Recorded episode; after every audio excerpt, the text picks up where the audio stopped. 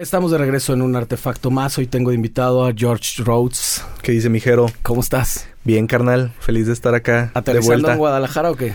Sí, ya llevo aquí un par de, par de días. Llegué el jueves pasado. Estuve fuera como unos 15 días, más o menos. Vas y vienes mucho, me estabas contando ahora con tu nuevo deal que tienes. Simón, con, carnal. Con la disquera. ¿Qué es? ¿Disquera, Sí. editora o full disquera, así tal cual? Pues, haz de cuenta que la editora la tengo por parte del publishing con Universal y la disquera la tengo con Sony. Entonces, este, sí, pues ahí tengo dividido como ese, ese aspecto. Pero, pero Simón, como que ellos me, me llevan mucho a Ciudad de México para estar allá jalando. Y como ya está el equipo de marketing y los, este, lo que es AR y label manager y todo ese trip, como que ya llego y pues ahí hago medios y todo el, el desmadre. Oye, ¿y le entiendes bien a las, a, la- a las fronteras de la disquera o a las cosas que hace cada quien y cada área y eso? Pues o más es- o menos. Es un trip, eh, la neta, como que pues hay un chingo de gente ahí trabajando y está bien loco porque, o sea, voy a abrir como un poquito ahí el paréntesis, pero por ejemplo, el otro día me puse, me clavé de ver quién fue el güey que hizo el PlayStation, ya es que es una extensión de Sony, Ajá. y fue un carnal que en los 80s entró allá a Sony Music y el vato como que pues fue escalando y, y yendo como con el japonés acá más cabrón de ahí y de que le dijo de que güey pues hay que sacar este pedo y así. Entonces pues sí como que hay un buen de oportunidades. El otro día este fui a, a- a Los Ángeles por cuenta mía y pues eh, saqué como pues la invitación, ¿no? Para ir al estudio de Sony y todo ese trip. Y pues ya a ver como que está medio conectado el trip de, de las películas y así. Como que sí, desde que, arre, pues es una empresota y, y pues yo veo como que todas las personas que estamos ahí estamos como de que hay que chambear bien para que caiga el dulce de la piñata, güey. ¿Sabes? Huevo. Simón, güey. Está bien raro y te lo preguntaba porque de repente he tenido acá invitados de la vieja escuela o de una manera distinta de verlo. Y por ejemplo no sé que vienen de los ochentas y la única forma sí o sí de de, de avanzar con su proyecto era con una disquera. Mm. como que por mucho tiempo en los noventas finales de los noventas principios de los dos miles eso como que se alejó y todo el mundo se fue a la independencia. Ahora un poco como que regresa este rollo y yo quisiera saber o cómo es tu visión. Tú, tú eres muy joven, tienes 27, Cinco, 25. ca- sí, 25, carnal, ya ni sé. No. Voy a cumplir 26. sí. No, pues sí, muy joven.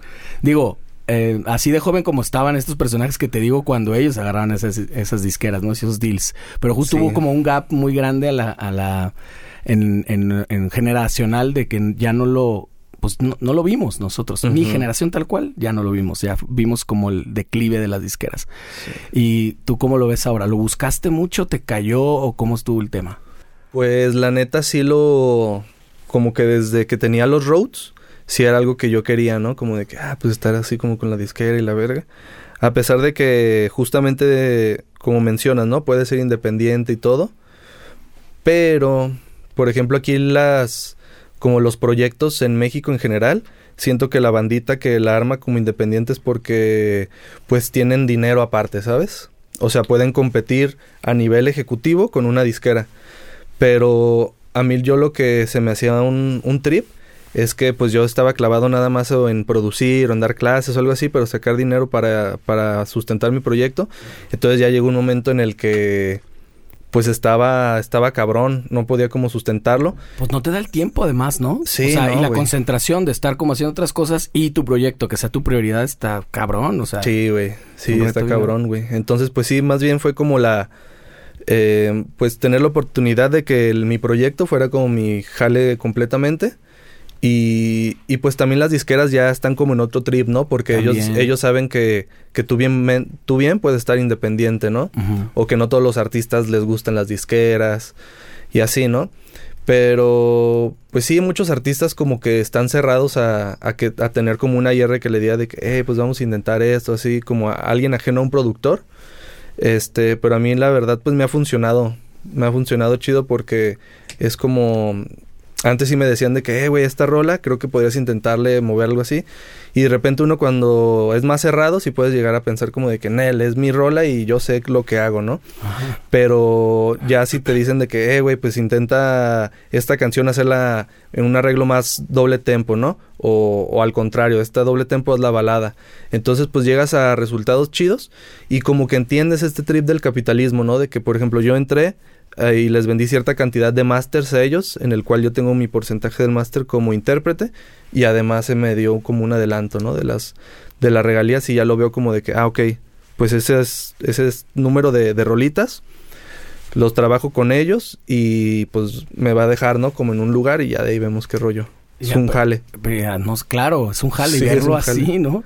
Este, el, el rollo también de lo de la imagen y eso, ¿se meten mucho con eso? Pues no, no realmente, más bien como que es una extensión de eso.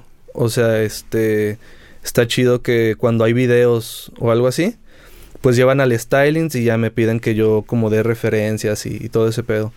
Sí, entonces pues está, por ese lado está chingón. Ahorita ya como que la nueva escuela ya no, no se meten en ese trip más que nada en pues que estés presente, ¿no? En las redes. Sí, finalmente yo lo que vi que empezó a pasar en este declive de las disqueras fue un poco que dejaron de desarrollar artistas, ¿no? Claro. O sea, porque tal vez en los 80 y 90 y lo estoy hablando desde tal vez un punto ignorante porque no lo viví, pero lo vi. Eh, a, lo mejor exageraban en ese tiempo de desarrollar a alguien, era demasiado prefabricado. Y ahora tal vez estamos llegando a un punto medio en el que Digo, a ti te agarraron y ya tu idea que traías y todo tu trip musical y todo, pues no lo han cambiado en esencia. A lo mejor algunas cosas, con lo que dices, ¿no? De, la, alguna canción, alguna cosa que te sugieren que puede funcionar. Y no sé si finalmente tengas tú la última palabra. Sí, o sea, si a mí no me, como que no me gusta el trip, pues no sale. Pero también como que yo, no sé, vi esto como una oportunidad de también intentar hacer cosas mucho más poperas, ¿no? Este Sí, como para experimentar como con como si aprendiera a manejar en un coche ajeno, algo así. Claro, ándale. Y este y justo eso, ¿no? O sea, sí estoy como pues consciente de, de todo lo que conlleva como este jale y demás. Pero eso que mencionabas de, de que antes sí como que prefabricaban mucho a los artistas, a los artistas, perdón. Este, pues sí, sí era una realidad, ¿no? Ahorita yo me siento como pues muy a gusto de que entré ahí sin tener como un hit, ¿no? Porque de repente sí pasa mucho que cuando un artista entra a una disquera con un hit, pues la disquera espera que haga más de esos, ¿no? Igualitos. Claro. Ajá, entonces Tal cual pues capitalismo puro, como dices. Sí, sí, sí. Sí, total. Entonces, pues ahorita como que estamos más bien experimentando, experimentando y pues darle, darle ahí al clavito. Se da mucho ahora el, el tema de las de las colaboraciones, de los featurings, ¿no? Tiene, bueno, ya tiene muchos años haciendo. ¿Estás haciendo muchas cosas de, muchas colaboraciones o no tanto? Sí, sí, sí. Como que en este disco que voy a sacar el próximo mes, en julio, vienen más o menos como tres o cuatro colaboraciones. No son tantas, pero pero sí, justo ahorita el plan que sigue para este disco sí es hacer colaboraciones con la bandita del Gabacho, que está haciendo como este pedo del regional. ¿Cómo quién? ¿Cómo quién? ¿Me puedes decir o no? Sí, sí, sí. Hay un grupo que se llama Conexión Divina, que es un grupo de morras que le dan al cirreño. Está perro, ese trip. Hay un, un morro, así es un chavillo que tiene como 19 años, que se llama R, que el vato también es así como del movimiento del sat cirreño y así. Y este... Y pues ahí como que trabajando más, hay un... Hay un morro que se llama Danny Lux, que ahorita la anda pegando duro allá en Estados Unidos. Es igual como Satsi Reño en español. Y, y el vato nos invitó a abrir la gira aquí en México. Entonces, pues ahí como que quiero hacer la gira y eventualmente hacer el acercamiento para tener el, el collab. Claro. El, el SAT cierreño ya tiene un rato, ¿no? Digamos, este género. Sí. ¿Tú te aventuraste, o sea, te consideras que, de, no sé, diseñaste un nuevo género? Pues es como un subgénero, sí. El, el Cierreño Dream. El cierreño, o estaba como indie, ¿no? También al, principio. Ajá, sí, es que le, yo me refiero a ese trip como el cierreño dream, que es como el género, y pues como toda la corriente es el regional indie. Ah, ya, ok. Simón. ¿Cuál fue tu acercamiento a eso? Porque, digo, yo te conozco una época por ahí del 14, 13, 14, 15 sí, del tal vez. 14. Eh, donde estabas full con el blues, con la con los Beatles, obviamente. Yo creo que eso no, pues no es gripa, no creo que esté Ah, quitado. no se quita. Pero estabas mucho, muchísimo con eso. Y los Rhodes era, era ese rollo, ¿no? Súper, súper, pues indie, pero también muy, muy alimentado por toda esta cosa sesentera, setentera. Sí. Y muy blusero. Y es- pues siempre te vi tocando en estos lados. ¿En qué momento entra y qué viste ahí? Pues haz de cuenta que yo desde muy morro, como que el primer acercamiento que tuve con la música fue con mi abuelo, que él este, él es de Michoacán, de un pueblo que ahorita no me acuerdo el nombre, pero él en los setentas migran acá a Guadalajara y él este pues le daba como a las a las rancheras. Entonces, pues el cantaban de los corridos viejos, que el, el corrido del caballo blanco y todas esas de qué Clásicos. chulos ojos. Claro. Ajá, todas esas, los clasicotes. Y este, y pues estuvo un rato dándole cuando aquí en Guadalajara había una estación de radio que la era el locutor el perro Bermúdez. Ah, sí. Simón, el vato acá de que mi abuelo tiene una foto con el güey que tiene se ve que trae pelo los dos. Bien greñudo el perro. Bien Bermúdez, greñudo, no, así de que pelo castaño, güey.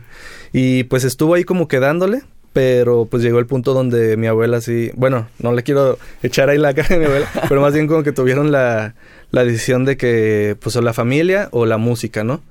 Porque ya era cuando pues tenía que salir y antes sin WhatsApp y eso pues valía madre. Claro, ¿no? Y muy común, aparte de la época. Sí, Sí. todavía se da, cabrón. Imagínate, Sí, claro. antes, pues era más clásico, o sea, más, digamos, pues, sí, ¿no? O sea, la, la como la, la cosa así, así funcionaba, era más... Eso, no sé por qué se chinga se me fue la palabra, pero bueno. Es muy temprano, es muy temprano para andar filosofando. Sí, cabrón.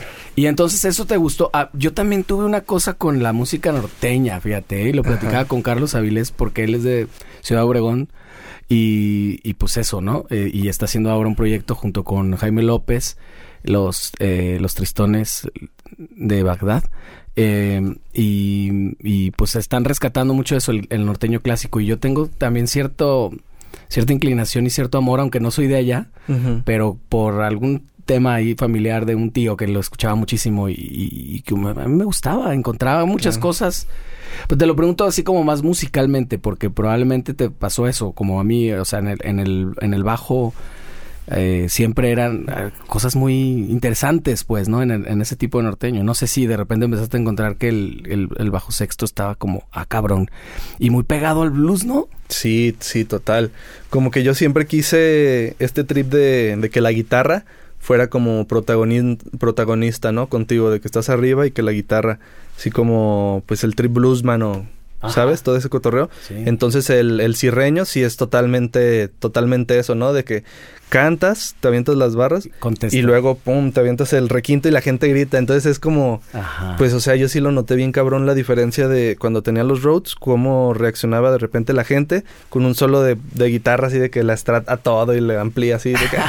claro. este, o sea, estaba muy perro como lo que causaba en la gente, pero no tiene comparación a cuando pues empecé a experimentar de que tocar con tuba y un requinto y así como que ahí la gente sí se ¿Qué crees? ¿Que lo tengamos como tatuado, tal vez? Ahí en Sí, sí, total, no nuestra sé. música ancestral. Sí, sí, sí, pues porque, o sea, desde morro, ¿no? O sea, yo con mi abuelo y así, pero todos tenemos como ese recuerdo de, de ir a una fiesta como familiar de los parientes y pues la, la banda, el norteño y todo ese trip, ¿no?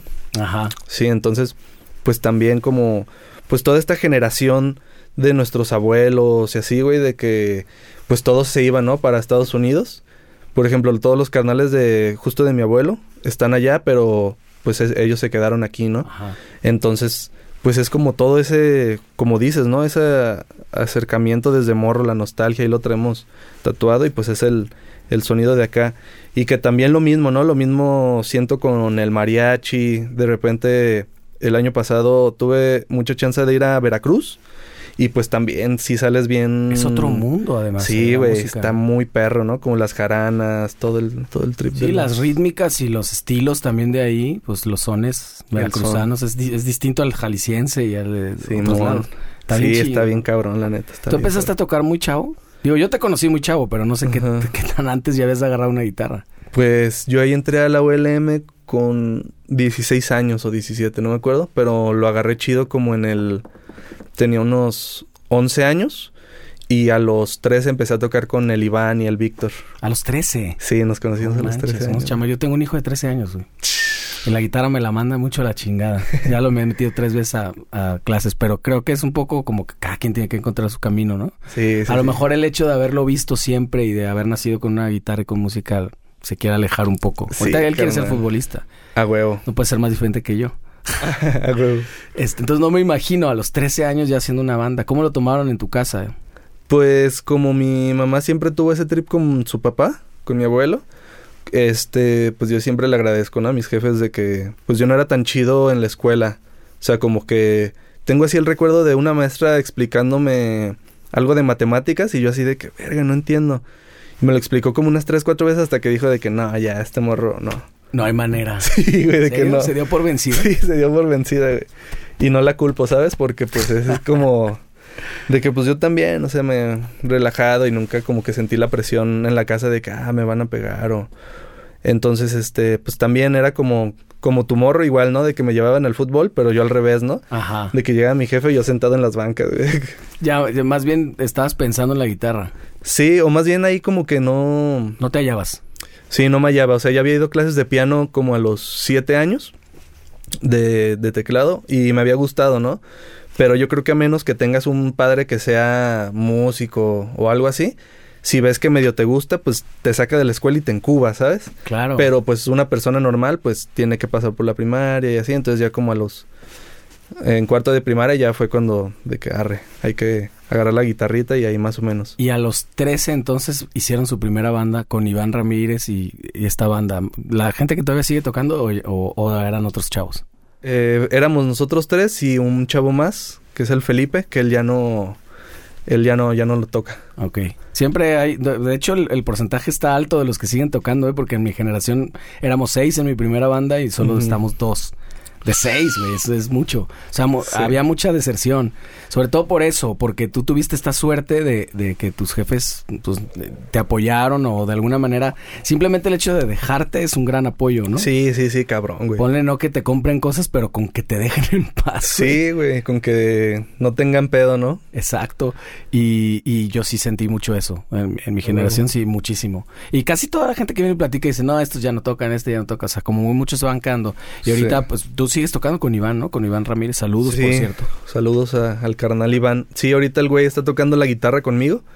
Y pues está bien perro porque como ese güey... la guitarra, qué loco. Sí, güey, se, se puso acá de vergas y ya se anda comprando su tacamina y la madre. Sí, güey, porque está perro que... Pues sí le dije que, güey, pues si te late este pedo hay que darle porque pues ya viene el tour grande, ¿no? Y, y si o sea, está tocando contigo en tu proyecto de, Simón. Roads. Sí, güey, está chido porque como ese güey y yo ya estábamos coordinados con la batería, él la izquierda y yo la derecha, como que ya nos conocemos el grupo. Órale. Sí, güey. has encontrado eso. Eh, A ver, me quiero ir casi cronológicamente de tu desarrollo musical, pero ahí cuando hiciste la primera banda y luego hiciste los Roads y, y empezaron a tener cierto reconocimiento, digamos, al pues localmente, ¿no? ¿Los Roads? Sí, Sí, que ya, eran otros güeyes, ¿no? ¿Te acuerdas? Ajá. Eh, pero ¿en qué momento ya decides pasarte como al, al tema más regional y, y ya alejarte un poco del rock? Pues creo que fue en la pandemia. Porque haz de cuenta que cuando empezó el 2020 yo con los Roads estaba... Lo empezamos con un tour en Ciudad de México y Puebla. Este, nos fuimos, éramos en ese momento cinco. Ahí estaba Víctor, Iván, yo, el Proux y otro compita. Este, y el chiste fue que empezó así el 2020, pasa todo el encerrón y ahí como que yo ya traía desde meses antes la espina de hacer algo solo, ¿no? Más que nada porque veía como las personas que en la escena la estaban rompiendo y así. Y decía de que verga, la neta es mucho pedo pues cargar con la banda y luego estos güeyes yo les digo de que eh, hay que acercarnos a las major, de que hay que hacer esto. Pero pues ellos andan en su pedo, ¿sabes? Como que ya me empecé a, frustrar. Y, y ya empecé a sacar como rolas todavía tirándole al rock. Y en eso empecé a experimentar también como con sonidos como RB, reggaetón, o sea, como que intenté hacer así. Y obviamente en el reggaetón, pues sí, como que dije de que esto no funciona, ¿no? De que no soy yo, güey, me siento extraño. A lo mejor puedo escribir una rola y mandarla a alguien, pero no, pues no, no puedo yo fingir un flow caribeño, ¿sabes? No te encontraste. Ajá, ahí no, güey. Entonces, pues ya luego agarré una acústica que tenía y como que me puse así a, a medio tripear. Y para esto yo también el acercamiento así directo al cirreño lo tuve con un compa de la de la primaria que el güey era muy muy amigo mío, era vecino de un primo con quien yo siempre me la pasaba y el vato como en el 2012 se fue a, Estados Unidos y el güey allá le empezó a dar y, y estuvo firmado con Rancho Humilde como en el 2015, así como que el güey le, le, daba chido y el vato sí me marcaba, o sea, tengo un recuerdo de estar ahí en la ULM abajo y de que me marca, ¿no? De, y de que, eh, güey, pues vente para acá, de que aquí tengo conectes bien vergas y la madre. Y, y, yo así de que, no, pues sabes que ahorita yo ando acá, ¿no? De que quiero chambear acá. Y ahorita sí, sí pienso como de que, órale, pues hubiera estado... Le hubieras adelantado. Sí, güey, pero pues tuve que aprenderlo, ¿no? Y también, pues saludos a, saludos a mi compita, el Diego. Pero él ahorita ya pues tiene su familia y todo el trip como que ya este le, le está dando también chido. O sea, ese sí sigue en la música también. Ajá, sigue en la música. Ya no como en la artisteada así, sino ya tiene pues un norteño y toca el bajo quinto y pues hueso bien y, empe y, y, empezaste con la onda de, de, tocar la guitarra acústica a seis cuerdas, un poquito con la impronta de, de un bajo sexto o algo así, o como... Pues más que nada, en lo que pude comprarme la docerola, sí era con la de seis, pero sí era con la, la guitarra de doce. Ajá. Sí, como que todo el tiempo ese era el, la meta. El cometido. Uh -huh, la meta. ¿Y, ¿Y, te costó trabajo como pasarte eso? Porque sé que fundamentalmente tiene muchas cosas distintas. O sea, las rítmicas, sí. como la manera de pensar incluso. Y supongo que hasta te cambia la manera de componer. Sí, güey. La neta sí sentí... Pues como... O sea, sí fue como... Me costó un poco de trabajo, pero fue como todo un proceso en el cual fue también como reenamorarme de la música, güey. Estuvo chido porque pues también empecé a sacar como covers de rolas viejas que escuchaba antes y, y todo ese trip y a transcribirlos solos. Y está cabrón, o sea, ahorita todavía siento que no... Del género, como que soy lead guitar. Uh -huh. No, perdón, rítmico. Guitarro rítmico, pero para hacer así todo el requinto que... El nivel que traen ahorita todos los morros. Pues sí, no, estoy lejos. Pero igual soleo en mi proyecto, ¿no? Pero igual es un... O sea, me dices que nació la pandemia, o sea, 2020. Uh -huh la idea. Estamos en 2023, güey. Es súper poquito tiempo. Sí, güey. Para ver, para, para estar donde estás, que me estás hablando de Universal y una... O sea, es una locura, güey. Es, es muy poco tiempo. Ah, huevo, güey. Pues está... ¿A, a qué se lo... Cabrón, güey. ¿A qué se lo atribuyes? Pues yo siento que era más bien como agarrar este pedo. Y sí, yo sentía como que con los roads... O sea, sí había una interacción con la gente y le gustaba, pero no... No estaba pasando, ¿no? Lo que yo quería que pasara. Y con este pedo, desde que lo empecé a, a, mostrar entre mis compas, una rola que hice, la de Si me veo contigo, uh -huh. este, esa rola, un compita me la quería comprar y que así es como, hit ahora, ¿no? Pues digamos, o sea, yo siento que todavía no... Bueno, a lo mejor de, de donde tú vienes y los números que escuchas, para ti no significa un hit, pero, pero yo pienso que es una canción pues ya muy reconocida, pues de, tu, de las tuyas. Sí, güey, sí, sí, es una rola que de repente me mandan videos que en la peda la tocan y... O sea, como que eso está chido porque pues ten, gracias a esa rola como que pues es, tengo como las oportunidades, ¿no? Que tengo ahorita. Y sí. está, está chido y a la vez está culero que cada que escribo digo de que voy a hacer una rola más verga que esa. Ah, o sea, claro, ya es sí, como tu, tu, vara. Sí. Y superarlo está cabrón. Sí, güey. Porque luego así puedes hacer como que rolas muy chidas, según tú. Pero a lo mejor no tienen como este impacto, ¿no? Como tiene, tiene ese, ese temita. Yo creo que eso siempre es un misterio. Yo lo he visto en un montón de gente que incluso tiene hits. Uh -huh. Pero, o sea, no, no, ahí no le pueden hacer caso o no pueden cumplir la expectativa de la disquera porque no es una fabriquita, no está, depende de muchas cosas, sí. ¿sabes? O sea, no es como, ok, voy a hacer una rola para pegar. ¿Cómo, güey? A veces no depende no, de ti. Sí, no, güey. Hubo algo, ¿no? Ahí, no sé cómo, cómo ves tú eso. ¿Qué crees que haya pasado con la primera? Que tenía mucha verdad, tal vez. Tenía mucha honestidad y, y, y tal vez poca expectativa. Pues, pues sí, güey. Yo creo que debe haber sido como un trip así. Porque también como que se me hace muy, muy bonito pensar como de dónde viene el sentimiento de esta, ay, de, perdón, de esta canción. Este, porque se la escribía a mi actual morra, güey. Ahora, Esa rola, güey, Simón, de acá, de que habla de los, de los momentos en los que pues nos estábamos conociendo y cotorreábamos y así. Entonces, pues sí, es una como que super true. Eso. Y eso, no había como antecedentes y tampoco la hice como en el momento como para que, ah, que sea un vergazo. Ya después que la terminé de grabar sí dije que, arre, güey, esto está chido, ¿no? Hay que sacarla. Pero, pero sí, yo creo que, pues un hit puede ser como, no sé, crear un momento chido, ¿no? Porque puedes hacer, por ejemplo, ahorita tengo algunas rolas ahí guardadas que digo de esta de que verga, si esta le hago una campaña así chida, puede ser un hit perro, ¿no? Y esta es como un desamor, o esta es como algo para bailar o lo que sea, ¿no?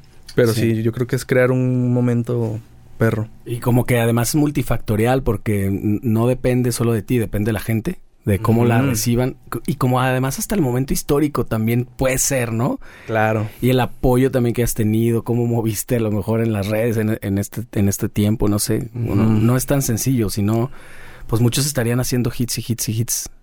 Y hay mucha gente que tiene uno. Digo, solo necesitas uno, ¿verdad? Estábamos platicando al principio. Sí, Ahorita me acordé de esto, no sé si ubicas una canción que se llama Lady in Red, que es de Chris DeBorg. Es el único éxito de este cantante compositor que no sé si es canadiense. Es una canción así muy famosa que la ponen así en las bodas y eso, cuando bailan su primer vals y este rollo.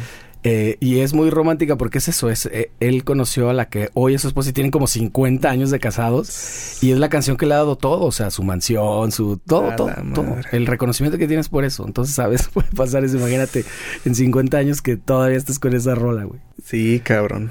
No, pues la neta pues sí, güey, sí, sí, se aplica como bien cabrón, güey.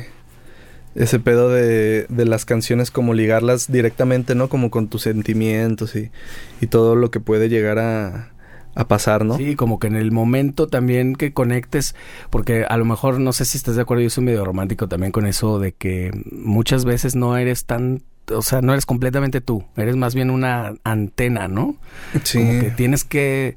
Esa es un poco la labor del artista, ¿cómo ves eso? Sí, totalmente, güey. Eso lo, lo dijiste muy chido, güey, porque es como ver todo lo que está pasando alrededor y cada artista tiene un filtro, ¿no? Tiene como una sensibilidad, ¿no? Que a lo mejor pues si meten aquí otros tres artistas, pues de que, ah, que ven en esa pared, ¿no? Y ya, pues cada uno va y se va a sacar. Exacto. Simón. Sí, y pues la proyección. Exacto. O sea, habla más de ti por dentro que de lo que estás describiendo. Ajá, güey. Qué loco está eso. Y tú eres, perro. Eh, eres de estar componiendo mucho constantemente. Por lo menos esa idea me das a mí en las redes. No sé qué tan cierto sea. Pues la neta, como que es por temporadas en el año. No sé si, si te pase a ti, pero yo lo siento como que hay veces que estoy componiendo un chingo y en una semana me puedo aventar unas 3, 4 y como que siente bien reconfortante, ¿no? Como que dices de que a huevo, no, no he perdido el toque, güey, de que lo tengo. Y ya luego, pues pasas por temporadas donde vives cosas y luego también, yo, yo sí lo siento a veces, ¿no? De que verga, ya estoy seco, ¿sabes? De que tengo que hacer, tengo que vivir, tengo que este, pero sí, como que ya me la sé, ¿no? A, así cuando ya no, no siento como la inspiración o cosas así, más bien me pongo a transcribir cosas o hacer pura, pura música, ¿no? De que sin letras. Porque luego, no sé si te ha pasado. Todo eso sirve. Sí, está cabrón, güey. Que llegas como un punto donde sí haces una melodía y trae una letra, pero como que sientes que está vacía, como que dices que no, güey, no, no, esto no, no. Yo lo siento como que estás en distintas etapas, porque aparte como que la música te da para eso. Estás en una etapa de arreglista, pero tienes que tener antes una canción. Entonces tuviste que haber tenido antes una, una etapa de, de compositor en la que probablemente haya cosas que no están resueltas, pero dices, bueno, eso cuando entra en la etapa del arreglista. Pero sí me pasa eso que a mí todavía a mis 44 me sigue pasando que me siento mal por haber pasado mucho tiempo sin componer. Y de repente sí me pasa que en una semana saco cinco o seis, ¿no? O las o las eh, las compongo pues, pero como que no no he llegado yo, tú dices que ya te sientes un poquito, o sea, que ya te la sabes, dices, "No, bueno, pues si ahorita me toca más bien vivir cosas y absorber y no tanto estar eh, no sé, pero yo no he llegado, yo sí me lo reprocho de repente, hey, güey, tienes un rato ya sin poner nada. ya no te pasa tanto eso. Si te das chance de que ahorita me toca vivir. O sea, es que ahorita te lo digo tranquilo, ¿no? Pero ya cuando estás tú solo, pues sí es un trip. Claro. Sí, sí, sí, la neta a veces sí es como una mala combinación eso y, y fumar un poco de más, güey, ¿sabes? De que pero está perro, como que en esos momentos más bien lo aprovecho para, como dices, ¿no? Modo antena. De que me pongo a ver documentales, me pongo a ver este. Pues como así, me acuerdo del Cerati, acá de que, y pues modo ocio, güey, ¿sabes? De que ocio, ocio. Claro. Sí, se- me acordé de Cerati mientras hablábamos de esto, que él, él decía mucho eso. Que le decían, ¿te la pasas componiendo? No, la verdad soy bastante vago. Soy bastante vago. o sea, porque uno se imagina eso. A mí no me ha funcionado tampoco y hay artistas que sí lo hacen, que es de dos semanas de composición. Puta, güey. A mí me estresa simple, la simple idea de eso. Ya me pone en un modo que no está chido, güey. Prefiero que Ya. fluya. O sea, no, no, no me pongo tiempos para componer. ¿Tú sí? Pues más o menos, güey. Fíjate que este, estas dos semanas de este mes, como que mi trip sí es ahorita estar ahí en mi casa y salir a sesiones y estar haciendo rolas ahí en mi casa. Como que estas dos semanas sí las voy a hacer para, pues para tener ahí como material para lo que sigue, ¿no? Porque también es mucho trabajo, ¿no? La, la, la cosa, me refiero a, a ponerte a trabajar, pues, a sentarte, a agarrar una guitarra y, o, o lo que compongas y, y, y realmente dedicarle el tiempo. O sea, es más chamba, pues, que, que a veces así, inspiración tan romántico como lo veo yo. Sin embargo, sí hay muchos momentos en los que te agarra, pues, de que bañándote, güey, o lo que sea, puta, una melodía, ¿no? Simón. ¿Sí te pasa eso también? Sí, de repente, güey, como que mm, antes sí me pasaba más así en el, en el coche o lo que sea, pero más bien cuando no estoy con la guitarra, como que intento visualizar un- una imagen, ¿no? Un concepto de que, por ejemplo, el otro día hice una rola que era como de, como si se la cantaras a una morra de que, ah, me gusta algo de ti, pero me acuerdo más que nada de ti porque me dejaste tu encendedor. Ajá. Entonces, como que cosas así de ese trip, como que eso es lo que me gusta encontrar, de que, ah, re- algo muy general, como el que es el amor, el desamor, que es lo que más me gusta escribir, pero algo bien particular, ¿no? Como que, que puede ser eso del encendedor o, o ir buscando, ¿no? O sí, también... ponérselo ahí como un alter ego, un tercer ser al que le estás cantando, que es el pretexto para no para no entrar en tantos lugares comunes de te quiero, te amo y tal, ¿no? Ajá, Simón, ajá, te quiero, te amo, pero por, por eso, o lo que sea, ¿no? A través de... Ajá, el pretexto. Ándale, güey, Simón, ese trip.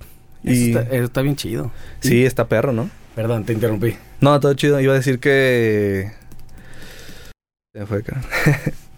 Y con la edad eso se pone peor. Sí, ¿verdad? No, me Yo la- ahorita no, no podía encontrar esa palabra, era tradicional lo que quería decir, Y- fíjate. Tan tradicional que es esa palabra. Sí, la tradición. Y, y, y entonces ahora, ahora que vas, vienes, vas, vienes, encuentras esos momentos. Por eso te tienes que dejar estas dos semanitas y decir, bueno, dos semanas, pues tengo tiempo. O sea, sí medio que calendarizado. Pues sí, sí, una madre, güey. Porque ahorita, pues por ejemplo, me voy a aventar estas dos semanas. Y empezando julio, antes de que salga el disquito, vamos a ir a hacer ese EP allá a Estados Unidos. Entonces tengo que llegar como con rolas, porque de repente muchos artistas no les gusta escribir. Entonces quiero llegar con rolas de que, arre, pues podemos escribir o tengo estos temas para que te subas, ¿no? Entonces, este, darle ese pedo y, y ya después de ahí en agosto empezamos como el tour y ya de ahí ya no paro hasta octubre y ya fin de año ya otra tandita de canciones, ¿no? Oye, no, no todos cosas en lo que me estás diciendo. Una que me llamó más la atención ahorita es que ah, no sabes cómo va a ser la participación con el otro artista. Pero estás muy abierto a que meta letra o tal vez no. Por eso llevas entonces la canción un poquito más completa. Ajá, sí, quiero Eh, llegar con unas varias. Eso es raro porque normalmente el músico, o por lo menos el jalisquillo, es muy celoso de eso. Si te voy a invitar a mi canción, pero es mi canción. Ajá. O sea, como que tú no lo tienes tan claro, no tienes tan definido cómo va a ser. ¿Lo dejas fluir Sí. un poquito más? Sí, más que nada ahorita como funciona el trip de la disquera, ¿no? Porque pues también, o sea, como que sí está chido hacer rolas perras, pero pues para esos güeyes como que quieren que sea negocio, ¿no? Obviamente. Entonces, pues como que estas colaboraciones, a lo mejor hay un artista muy, muy chido, por ejemplo, digamos, un peso pluma, que ese güey sabemos que el vato es puro intérprete. Eh, por ejemplo, esta rola de la que le super pegó, la de ella baila sola, ya ves que esa rola, no sé si supiste la farándula y todo el pedo que hubo de que Cuéntame, ¿no? el otro, el otro artista de esa canción, ¿sabes quién es? ¿No? Haz de cuenta que se llama Eslabón Armado. Que Ajá. esos güeyes de Eslabón Armado, esa canción es de ellos, güey. Tenían la canción e invitaron a este brother. Ajá. Y este, y ellos son los main y el peso pluma es el fit. Pero pues pasó un pedo porque pues la gente como que pues ni siquiera sabía que era de eslabón. Entonces los güeyes como que se agüitaron por ese pedo. Pero pues digo, al final los vatos pues están cobrando igual, ¿sabes? Porque ahora que fue, sí, pero el reconocimiento no lo tienen, a lo mejor eso es lo que les duele, ¿no? Sí. Porque cuando fueron ahora con Jimmy Fallon, pues solamente fue Peso Pluma, no fue Sí. Eslabón, ¿no? Sí, que también eso yo lo entiendo un poco porque, o sea, está Ella Baila Sola, que es esa, pero además tenía cuatro o cinco rolas más en Billboard. Ajá. Peso Pluma, entonces, pues por eso yo creo que es el... Sí, ese fenómeno de Peso Pluma, híjole, seguramente has visto, o será que también mi, mi, mi feed del Facebook y de las redes sociales, tengo muchos chaburrucos y todo el mundo está parado de pestañas con esa madre. Yo soy bastante más conciliador con eso y creo que no me sorprende que sea el, el artista de Estados Unidos número uno. O sea, eso sucedió con los Tigres del Norte en los 80, güey. Claro. No, no es algo tan nuevo, yo, yo pienso. Hay, hay una, hay una gran cantidad de, de latinos y de mexicanos en Estados Unidos que de alguna manera se sienten representados con el sonido, la forma de interpretar y todo. Y yo creo que eso es lo que, pues ese es el éxito, ¿no? ¿Cómo, cómo lo ves tú al peso pluma? ¿Cuál crees que sea su, así como que lo que le haya, por lo que pegó? Es que está, está bien raro el acercamiento que yo tuve con ese güey, porque haz de cuenta que en octubre del año pasado me invitaron a un cotorreo en Culiacán y fui, iba a tocar Junior H al final de ese evento, pero tocó Peso Pluma. Y ahí no era Peso Pluma, güey. Ey, me, me lo sé, me lo sé porque él estaba abajo en el cartel. Y Ajá. una semana después fue como que su boom. O sea, realmente yo te estoy hablando que en tres años tuviste una, un- una subida muy grande. Pero este güey sí fue de que No, una sí, sí, sí, estuvo cabrón. Porque en ese show Lo la gente subir. no lo, no lo quería, güey. O sea, empezó a tocar y la gente se fue. En octubre del año pasado. Y bueno, se termina el año. Y en, en enero vino aquí a Guadalajara. Y abrieron dos grupos. Abrió un grupo y abrí yo. Para ese güey. Y a mí la neta es el show que más mal me ha ido, güey. Estuvo muy mal porque el público ¿En dónde era fue? muy bélico. Era, fue en una bodega ahí por el Parque Agua Azul. Estuvo tumbadón. Ok. Y no, pues estuvo bien duro porque pues la gente quería escuchar puro acá, corrido y así. Y pues llegó yo y no, estuvo, estuvo raro. O sea, ¿tú crees que las letras tienen, tienen que ver? Pues sí, güey, un poquito. De que pues la gente le gusta a veces sentirse así de que ah, empoderada y de que tengo billete y poder y, ¿sabes? Y tú hablas de amor, desamor y esto se me Ajá, se veo contigo y este rollo. y Sí, no. güey, pues estos morros no, no y les te fue mal. ¿Crees que te fue mal? ¿O te fue mal así tal cual de que te bajaron y así? No, no, no, no, no me fue pésimo. O sea, nos fue mal. O sea, sí hubo, sí salieron fans de esa fecha. Pero en general el público estuvo duro, güey. O sea, yo ya venía como de una racha de abrir la división minúscula. Luego con el Danny Lux nos fue increíble. Y como que público muy popero que, que le gusta, ¿no? Pero ya con público así, pues estuvo de la verga, güey. Pero entonces eso pasa en enero.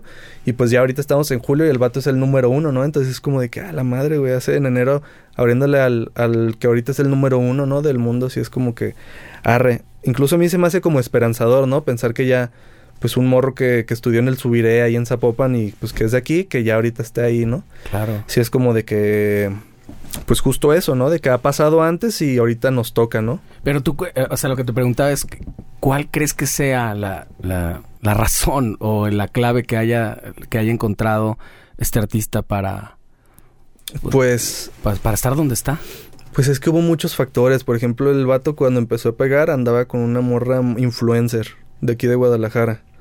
Entonces, pues el vato como que eso, este, pudieron pagar una colaboración con Natanael Cano. Que en Sí. ese tiempo estaba mucho más cabrón, ¿no? Sí, sí, Yo ahora pues, lo he visto Nata. que él canta esa canción en vivo, no sé, no sé por qué, pero he visto varios clips donde él la está cantando. Ah, huevo. La de ella baila sola. No, no los he visto, ¿eh? Sí, no sé por qué. Pero, pero sí, ¿no? Pues yo creo que tuvo como llegó en el momento adecuado y el vato pues pudo como tener los medios para hacerlo y la neta su timbre de voz está chido. Sí. Siento que es eso, ¿no? Como que Eso, eh, alguien me lo decía, Omar Guevara creo, eh, que, que también, pues eso pasa mucho, o sea, cantar bien, pues hay mucha gente que canta bien. Y en la música no se necesita tocar bien y cantar bien solamente, sino más bien como que ser reconocible, ¿no? sí, güey. Y este güey, pues claro que lo oyes dos, dos frases y digo, me van a matar todos mis amigos, pero yo lo, yo lo veo, yo no lo veo mal, pues. No, no, no, está, está chido. La neta, a mí genuinamente se me hace perro, güey. Sí. Está chido. A lo A mejor ver- los mensajes no, pero... Eso, a veces un poquito, eso es lo que más puedo, eh, puedo medio estar de acuerdo, pero porque muchos hablan de que es apología, ¿no? Sí. Pero esa sería apología tu canción Si me veo contigo, o sea, estás incitando a la gente que se enamore o algo así. Yo creo que es al revés, ¿no? O sea, como pasa, hablas de eso. Sí. Hay cosas que pasan y la gente habla de eso. En el rock se dio siempre. Hablan de asesinatos y de, de cosas bien cabronas. Sí, en el blues, ¿no? De, de pinches güeyes que asesinaban a sus esposas y la verga. bien- Claro. Bien culero. Exacto. Y hay, y hay canciones, sí, cabronas, pues, o sea, de la letra, lo que pasa que a lo mejor la forma, este, no, no saca de, no saca de onda, no está cagado, pues. O sea, Sí, yo, yo le rehuyo a, a este sentimiento de, del anciano peleándose con una nube. A huevo, güey. No, la neta está verguísima ese pedo. Y además, a mi hijo, el más chico de 8 años, le gusta, güey. Llegó un Ah, día y me dijo, oye, papá, me quiero cortar el pelo como peso pluma. Ajá. Ay, cabrón. Eh, independientemente del artista que sea, se me hace un corte que está cabrón. Dije, güey, en la escuela y eso, seguro. Piénsalo de aquí a mañana. Si mañana todavía piensas igual, porque ya lo conozco, güey, tiene ocho Ajá. años. Un día quiere ser tortuga ninja, güey, ¿no? Ah, huevo. Este, y al otro día tal cual llegó y me dijo, nah, ya no. O Ah, sea, no, pero, pero no me vio, sabes, palideado, porque a veces eso es lo que pasa. Digo, la música mucho que nos gustó a nosotros, si no le gustaba a tus jefes, entonces voy bien. A huevo, güey. Sí, Pero tú no te vas por ese lado. Líricamente no te vas por ese lado. Pues es que no, no, no es algo como que esté en mi contexto. O sea, yo creo que yo lo más que hablo pues es de la marihuana, ¿sabes? Sí, pero como que sí me gusta pues también como verlo de esta forma, ¿no? Que es que en la, en la vida hay como muchos momentos. Entonces, pues acompañar también como un poco esta revolución verde con mi música y pues meter un mensaje ahí como de amor, ¿no? O sea, yo estoy consciente que los morros no van a dejar de escuchar cosas bélicas, pero en algún momento van a también escuchar como cosas un poquito más deeps, un poquito más ellos vulnerables, ¿sabes? Algo así. Cuéntame algo y, y- y trata de decirme la verdad. ¿No has tenido, no te ha coqueteado la idea a ti o a tu compañía como para decir, güey, esta lírica es la que está funcionando? ¿Qué pedo? No, no. Ni a ti ni a la compañía. No, ni de pedo. Sí, no, porque como que siempre intento, aunque sea regional, como que me siento muy, muy puro.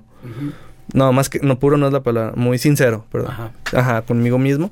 Entonces, pues no sé, si yo hubiera vivido como eso de morro o algo así, seguramente sí, sí cantaría Sí. algo así. Porque hay muchos artistas así, ¿no? De esa Santa Fe Clan, por ejemplo. Habla de eso, güey, el güey, güey, el güey lo vivió, cabrón. Sí, Pues de qué chingas va a hablar. claro. De modo que habla de cuando lo llevaban a Disneylandia, no lo llevaron nunca. Sí, cabrón. Yo creo, ¿no? llevaron a. Ahora, ahora sí se lo- ahora sí se puede dar ese lujo, sin pedos. Sí, Pero sí, hablar con verdad, entonces está chingón, güey. sí, carnal. Yo creo que, por ejemplo, tengo un temita que se llama Ando al ciego, que es esa rola como que es mi, mi interpretación como de todo esto así como medio bélico y así, porque habla de, pues de que estás como en un antro y cotorreando y como cosas así, pero, pero el foco principal de la canción es la gratitud. Como que dice que estás y te da el aire y te sientes bendecido y te das un gallo y, y que yo no cambiaría aunque ando en un camaro y mamadas así, ¿sabes? Ajá. De eso habla esa, esa canción. Pero, pero sí, ¿no? Justo como que a mí me gustaría más bien volver como a este concepto del, como del artista baladista, ¿sabes? O sea, del, del artista baladista de los setentas, una cosa así. ¿Te, Simón. ¿Te refieres a eso? Como quién viene a tu mente cuando dices eso. Vergas, pues a mí me gustaría así, se- como, o sea, José José no era compositor, Claro, pero. pero, como sus- un trip así. Sí, o sea, Rafael Pérez Botija, Emanuel Alejandro, Emanuel, estas co- cosas, ¿no? Ajá, sí, como cotorreo así, como que eso es lo que ahí le ando viendo que también es como, pues está carente, ¿no? Ahorita esa, como esa, esa parte en la música regional, porque en el pop pues siempre hay canciones, ¿no? Pop.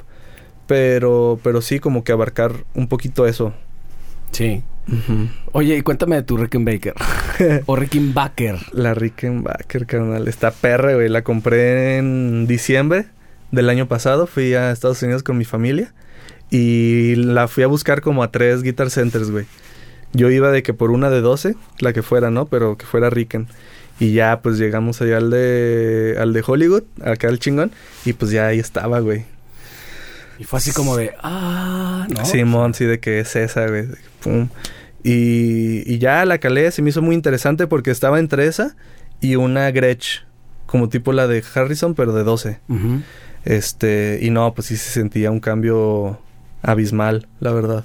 y, a- y a la hora de, digo, platicamos un poquitito antes de, de empezar a grabar que, que no es tan sencillo de repente, o sea, no es como que, va, la vas a usar igual que una de seis y la vas a meter en todas tus canciones. Hay que estar buscándole dónde y qué es lo que vas a meter, ¿no? Sí, sí, totalmente. En, en estudio nada más la he podido usar una vez para un requintito. Al rato te la enseño.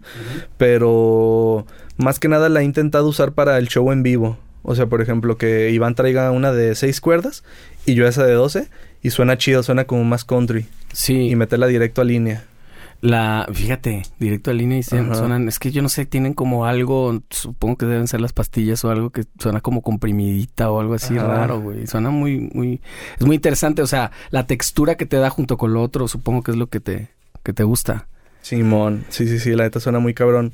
Y justo ahorita sí quiero, que voy a empezar el tour, pues es salir a traerla. O sea, traer una de 12 acústica y una de 6. Viajar con las dos y, y estarla ahí como, pues eso que decías, ¿no? Como intentar ser como, que sea como el diferenciador en Sí, el género regional. Pues es que ese diferenciador te lo vas a dar hasta en el pop, mano, porque nadie, lo- Sí, carnal. nadie trae eso. Nadie bueno, trae. debe de haber, pues, pero no es muy común ver una guitarra así. Y, y supongo que también te pasa, a ver, componer en el piano es distinto, te das por otro lado que componer en una guitarra o componer en un bajo o incluso a partir de un ritmo. Sí, Con la guitarra de 12 y este sonido particular de la Riken, su- supongo que te dispara también para otro lado, ¿no? Sí, más que nada en el arreglo. Como que no, no he podido darme el tiempo de componer con ella. Pero. Porque sí, como que desde que toco las acústicas. Como que antes mi concepto de agarrar la lira era, ah, conéctala, ¿no? Al ampli. Y ahorita ya, pues en la sala y así, como que está, está chingón, pero sí, en su momento ya, ya habrá tiempo para intimar con la, con la. Sí, buenísimo. Oye, lo- le- el tema de. Ahorita hablábamos, digo, hablamos de peso pluma, que es. De los números, es así, puta, güey. Y ya dejaron de chingar un poquito a Bad Bunny y ahora están chingando a peso pluma. Ah. Este, pero está liderando todo. ¿Cómo ves para ti qué tan importante es el asunto de los números? Sé que lo estás viendo porque además estás muy cerca de tu compañía disquera y de tu agregadora y esto. Y supongo que también en el, en el género y en la movida en la que estás se habla mucho de eso. Pero ¿qué tanto te quita el sueño a ti eso? Me refiero a, supongo que debes de tener metas de números, pero Claro. ¿para ti el éxito es igual a números o es- son cosas que pueden ir a la par y no Mm. necesariamente reflejan? Pues yo creo que el número es una consecuencia. Sí, como digamos del éxito comercial, ¿no? Este. Pero. Pero sí, pues para mí más bien como que el éxito sería. A lo mejor. Hablando como de cualquier proyecto. Como encontrar bien el nicho. Y a partir de ese nicho. Ya dependerá como de, de las como expectativas de cada artista. Pero a partir de ese nicho hacer que se vuelva algo mainstream, ¿no? Ajá, entonces yo creo que va por ahí. O sea, ya... ¿Qué en- significa? O sea, ¿en qué momento le, le dices algo mainstream? Pues en el momento de que, por ejemplo, peso pluma de que te levantas, estás en tu cocina y tu vecino le está escuchando. Pasa un coche de que, compa. que- claro, claro, claro. Ajá, eso ya para mí es como el mainstream. Puta, pues entonces está cabrón alcanzarlo, ¿no? Sí, güey. Sí. O sea, no estás hablando madre. de un número, estás hablando de algo un poquito intangible, pero, pero sí que puedes palpar. Así, cuando ya la estás viviendo en tu ciudad o en tu entorno, ahí es mainstream. Eso ya, para mí eso ya es así como el, pf, el clímax del mainstream. Pues está bien cabrón porque sí, no, no, no tiene tanta medida, pues es más bien... Pues, sí, sí, sí, ¿Y porque... qué, y qué hay que hacer para eso? No, pues nadie lo sabe, ¿no? Yo creo que nadie lo sabe, carnal. Yo ¿Crees creo que, nadie lo sepa? ¿Crees que todos hayan sido chiripas? Yo creo que, como dijo el Buki, no existe fórmula. No existe fórmula, carnal. Gran compositor también, ¿eh? Gran... Sí. Y además, increíblemente la cantidad de canciones que tiene el Buki, güey. Hablábamos de que hay gente que puede vivir toda su vida dignamente con una canción, ¿no? Como te decía de Chris DeBorg. Pero el Buki, Tiene una dignidad de más, ¿no? Ese ese güey. pues se puede comprar un planeta, yo creo. Sí, O sea, no se habla, feria, no se habla mucho de eso, pero este güey, o sea, digo, ahora que falleció hace tiempo Juan Gabriel y que empezaron a salir un montón de canciones y a como a reflexionar, ah, mira, esta también es de Juan Gabriel, no sé qué. Y una vez en casa de mi novia ahí con, con los suegros fue de que pusieron así los éxitos de del Buki y me impactó tantas que me sabía y tantas que fueron éxito, güey. Pero no estoy exagerando si te digo que 30 y casi 40, güey No mames. una tras de otra y todas las conocía. Y yo no soy fan particularmente, pero podría ir a un concierto y me sé prácticamente todo. Ah, huevo. Eso es mainstream. Eso, sí, es que ese güey sí es mainstreamsazo, güey, la neta. Pero además toda la vida, o sea, no sé, güey, empezó en los setentas. Sí, y además yo creo que nunca las personas van a parar de cobrear sus rolas, ¿no? De que siempre. En todos los estilos. Ahora también hicieron un, disco tributo y me acuerdo que me encantó el de los auténticos decantes porque sacaron la de Mi Fantasía. y ahora que se volvieron a juntar, que hicieron una gira multimillonaria, por ahí escuché una declaración del Chivo, el bajista, que es una gran influencia para mí. Ah, bueno. Este, que decía, yo ya no voy a tener que volver a trabajar nunca. Digo, también tiene 70 años, ¿verdad? Sí. ya no queda tanto, pero, pero, o sea, de que el güey andaba en Uber hace unos años, güey. O sea, andaba manejando un Uber.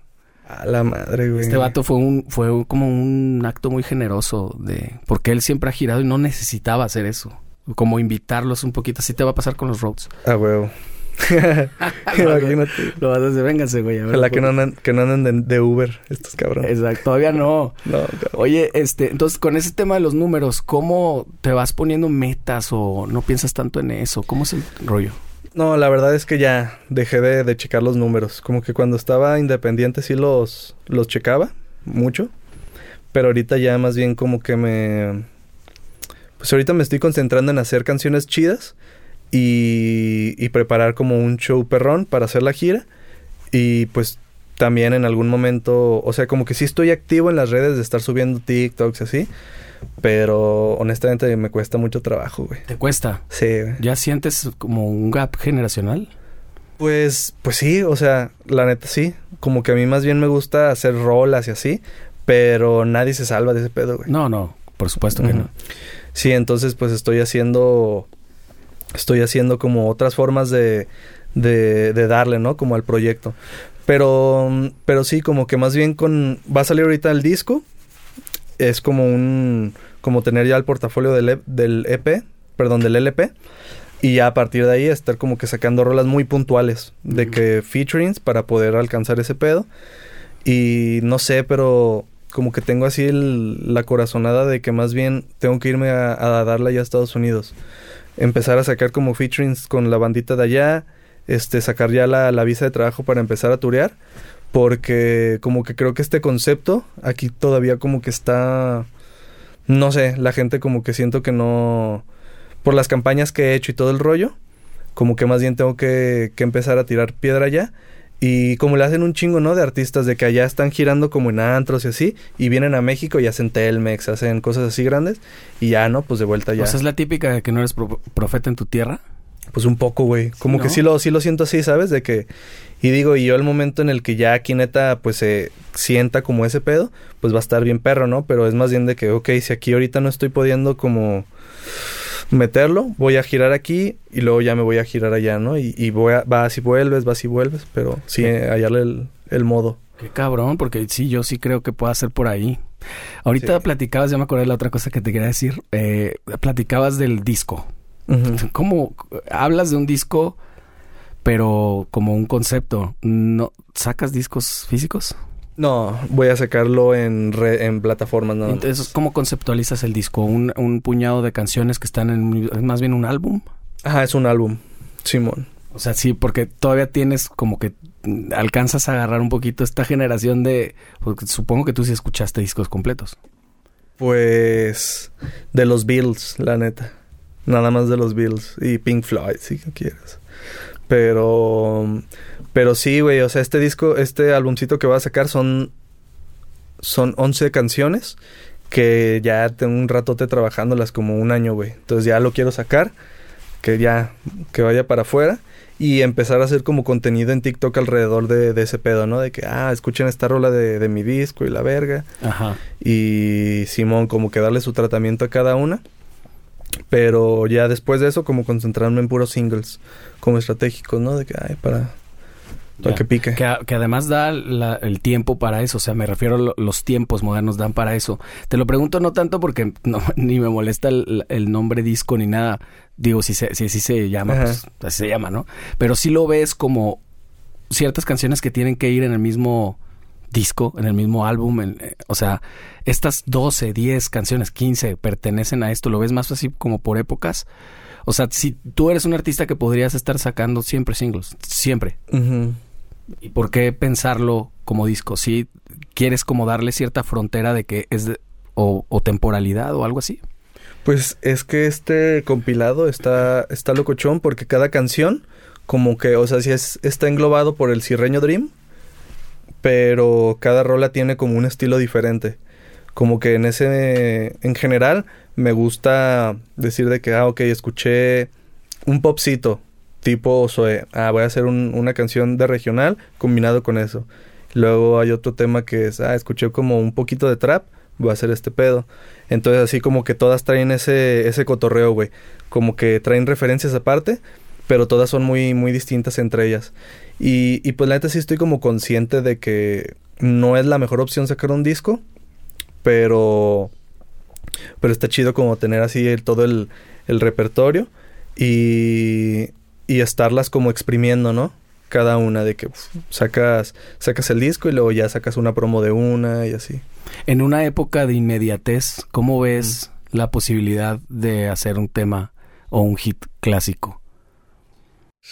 Pues la neta sí tiene que no sé, tiene que estar acompañado como de muchos factores, ¿no? A lo mejor como que, voy a decir una pendejada, pero que está acompañado de un, de un TikTok, un video viral o un tren.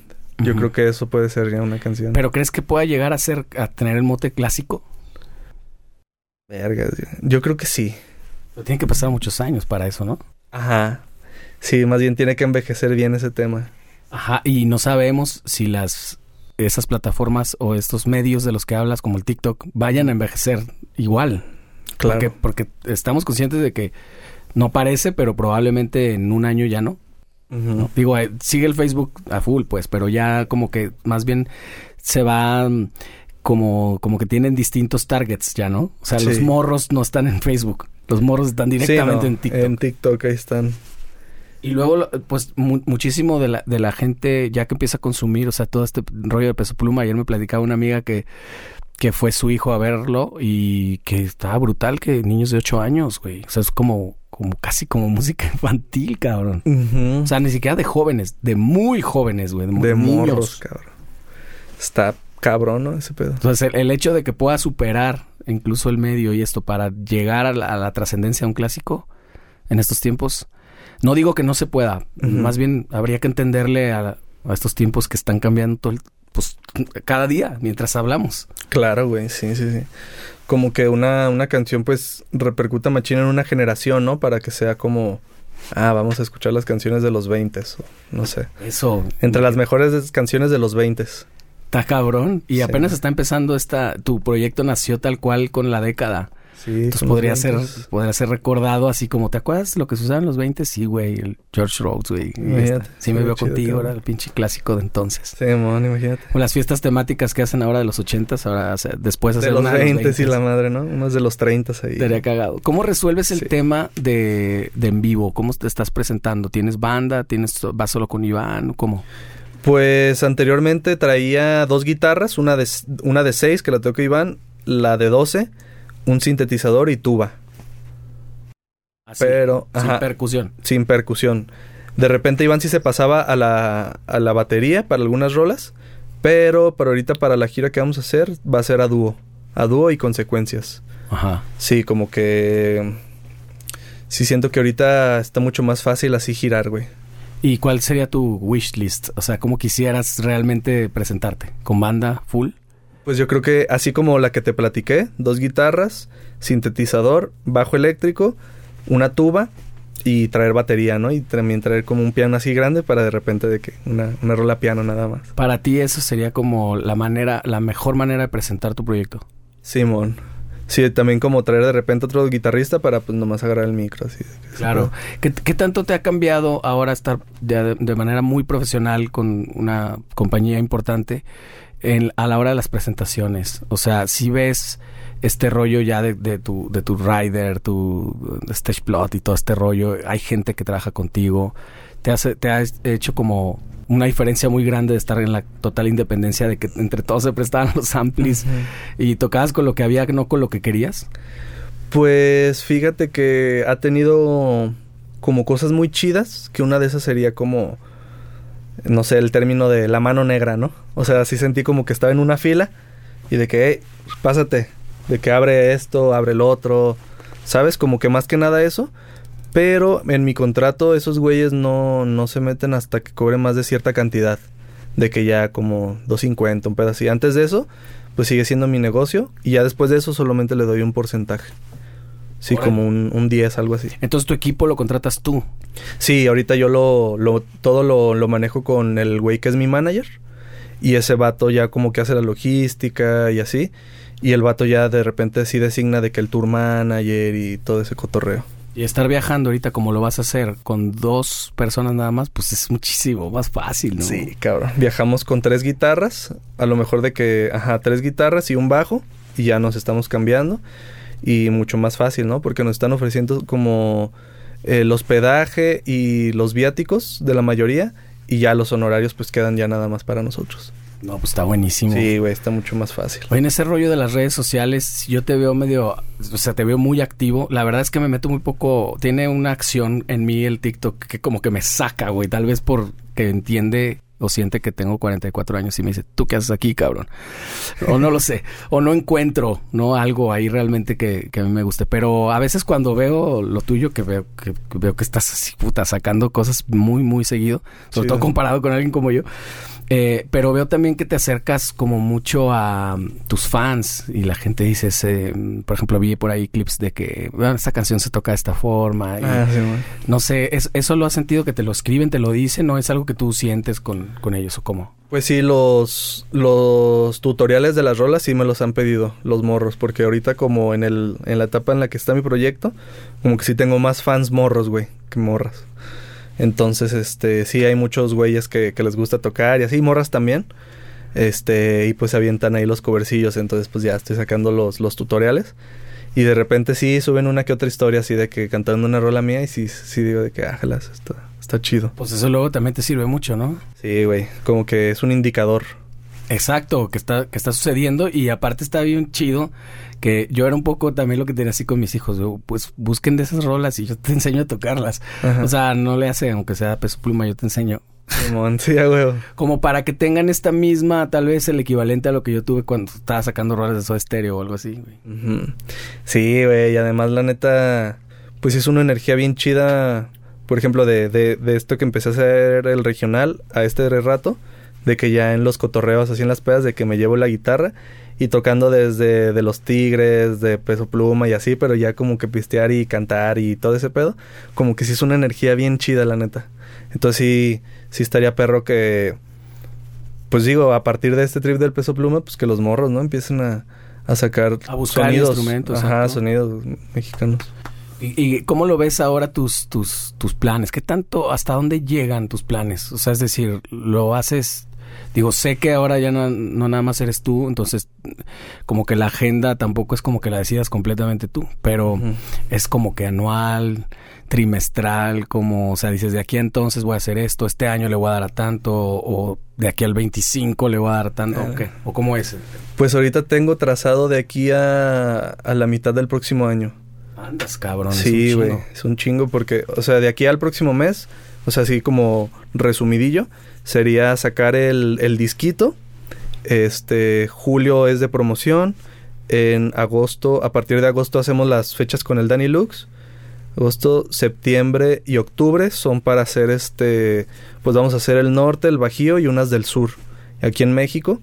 Y pues ya noviembre ya, ¿no? Se fue el año, chingo su madre. Entonces pues ahí ya a, a cotorrear, a hacer rolas. Y estamos trabajando para hacer una... Bueno, mi manager tiene unos promotores en Europa. Y nos vamos a ir allá, güey, de que como un mes y medio. Chingón. Ah, sí, güey, de que pues empezar a, a tocar allá. Y eso que comentábamos hace rato, ¿no? De que hacer ese pedo. Y ahorita, como en un par de meses, a ver qué me dicen de la visa de trabajo y ese pedo. Es un ferionón, pero la neta, pues vale la pena, ¿no? Sí, claro. Vale la pena. Y ya después de ese de Europa, irnos a Estados Unidos a girar. Y pues ahí, ¿no? Como que darle para, para que también este... Pues de repente sí lo platico con mi manager y creemos que este proyecto que no es como regional, sino algo más así...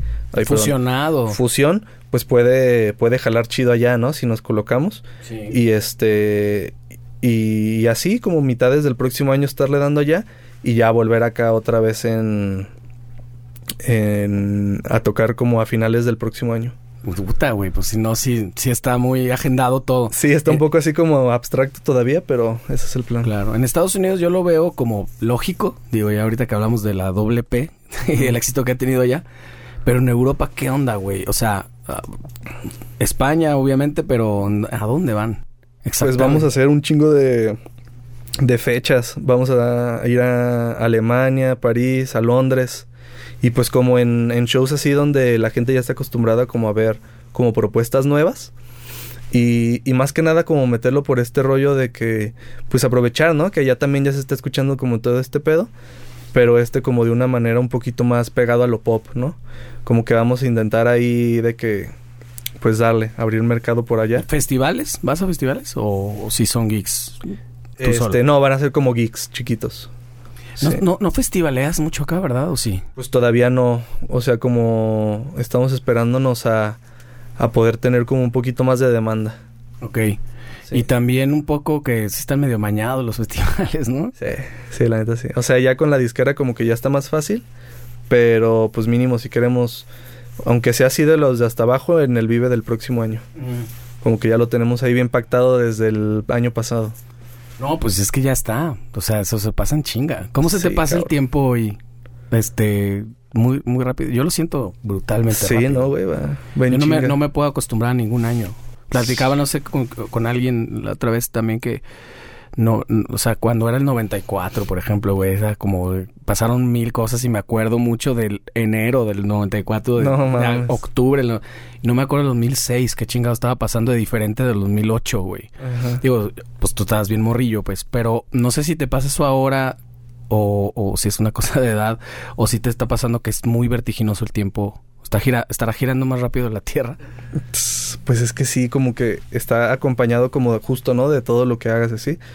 Pero pues en este momento de que sí siento de que, ok, en el 2020 estaba en esta etapa, estaba haciendo esto, en el 2021 más o menos. 2022 sí fue como de arre las firmas, de que hacer como todo este pedo de empezar a ir a México y ya este año también como que están pasando cosas así. Porque este año acaba de empezar, yo siento que acaba de empezar y estamos a la mitad. Sí, sí, sí, sí. prácticamente, ¿no? Se siente que acabamos de terminar Navidad.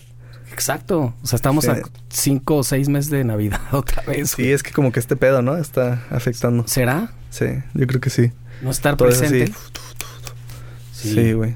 ¿Eso de, de qué manera ves que afecta a la música o le ayuda? Está en inmediatez en todo, güey. ¿eh? O sea, para conocer una chava es rápido, para contéstame ya, ¿no? Sí, está cabrón. Ah, está, cabrón. Está increíble. O sea, si alguien no, no tiene un celular, no me contestaste el mensaje inmediatamente, ya empiezo en ansiedad, güey. Sí, ¿no? De que ya estoy así, de que no me quiere. Exacto. Y eso es algo que sin duda es completamente nuevo. Sí, güey. Sí, está cabrón, ¿no? Como también, pues ya los chavillos, algunos, pues, de que pues pura acá, ¿no? Está, está, está denso, güey.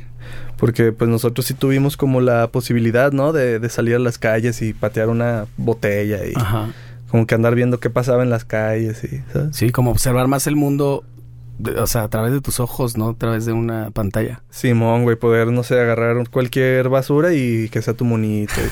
Sí, güey, esas cosas estaban chidas, la neta. En la, te lo preguntaba qué tanto afecta porque no sé qué tanto escuches en el entorno o a veces cuando se habla tanto de números y de impactos y de hits y de bla, bla, bla.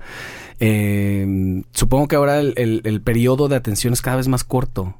Hablabas del scrolling, ¿no?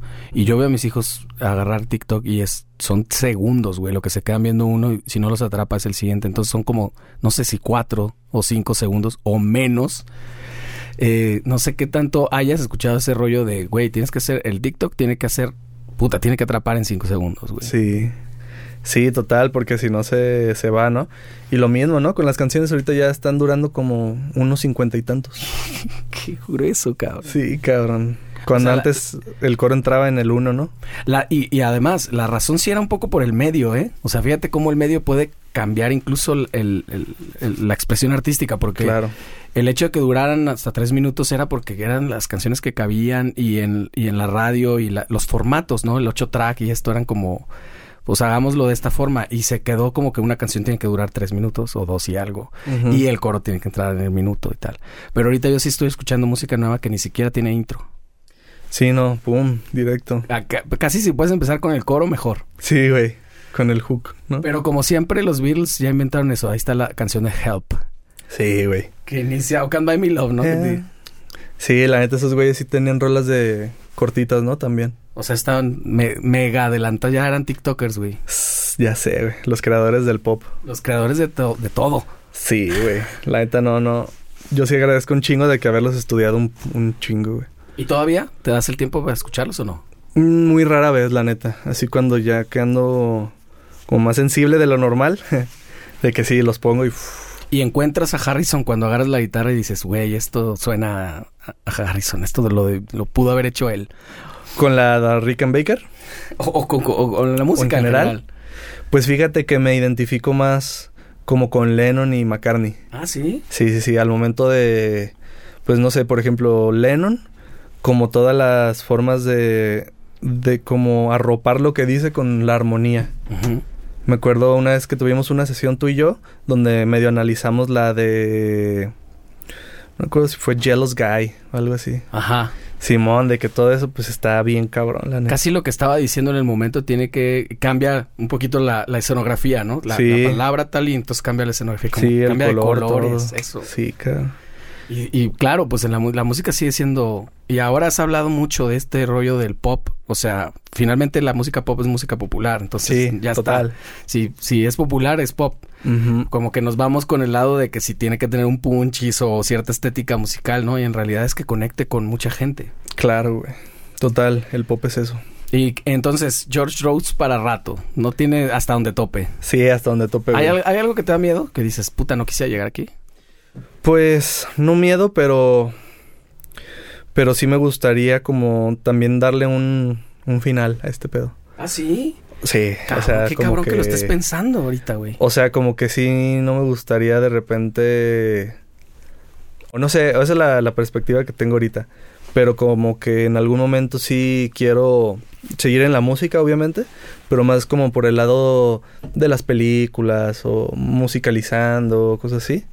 Entonces, pues sí, como que no me, no me gustaría verme, no sé, ya como que grande y sí me veo contigo, ¿sabes? De que ¿Crees que llegue un punto en el que ya no te represente eso que estabas cantando en los 20 seguro sí, güey. Porque ahorita como que sí pienso de que, verga, si hubiera pegado con los Rhodes, sí sería un martirio para mí cantar esas canciones, güey. y, no, y no hace tanto tiempo de eso. Sí, no hace tanto, güey. O sea, ni 10 años, ¿no? No, no, no. Yo creo que es cinco. Que saqué ese disco hace cinco años. estás demasiado en la inmediatez. Pero pues quién sabe, a lo mejor vamos a hablar en 10 años y vas a estar todavía teniendo que tocar tu hit porque se volvió un clásico, güey. Sí, digo, no me molestaría hacer una gira al año para capitalizar, pero sí, como que darle otras cosas, pues. Ah, huevo. Sí, güey. Qué loco que estés pensando en eso ya. Creo que estás como muy, muy, muy adelantado y tienes cierto pragmatismo para, para ser artista, cabrón. Es que está cabrón. El otro día estaba ya en la Ciudad de México cotorreando con un compa que le da al punk. Este, y el güey sí me decía de que verga, güey, pues sí estoy pensando qué voy a hacer, ¿no? Cuando se me acabe este pedo. Y yo de que cuando se te acabe qué, güey. Pues de que el pedo del punk, ¿sabes? Que ya no esté enojado. sí, güey, de que, de que crezca, güey, me dice. Y ya le digo de que no, güey, pues la neta sí está chido, pues a ver qué pedo, ¿no? Sí le digo de que, güey, yo que te conozco, pues es sensato y ahorra, cabrón. Sí. Sí, a la madre, güey. Hay una canción, me, me acordé, para que se lo digas a tu compa. Hay una canción del cuarteto de Nos que se llama Ya no sé qué hacer conmigo, que dice, ya lancé piedras y escupitajos al lugar donde ahora trabajo. Entonces, yo me acordaba de eso cuando estaba en la ULM. No, o sea, el haber sido como siempre bien antisistema y contestatario y todo, y después finalmente a lo mejor vas a tener que convertirte en eso, y cabrón. te conviertes en ese cotorreo, cabrón. Y te va a pasar a ti. Ay, sí. Este, y que te conviertas en un señor gritándole una nube. Sí, güey, la neta, pues yo voy a seguir tu ejemplo, mi hermano, y siempre de que a huevo está perro este pedo, güey.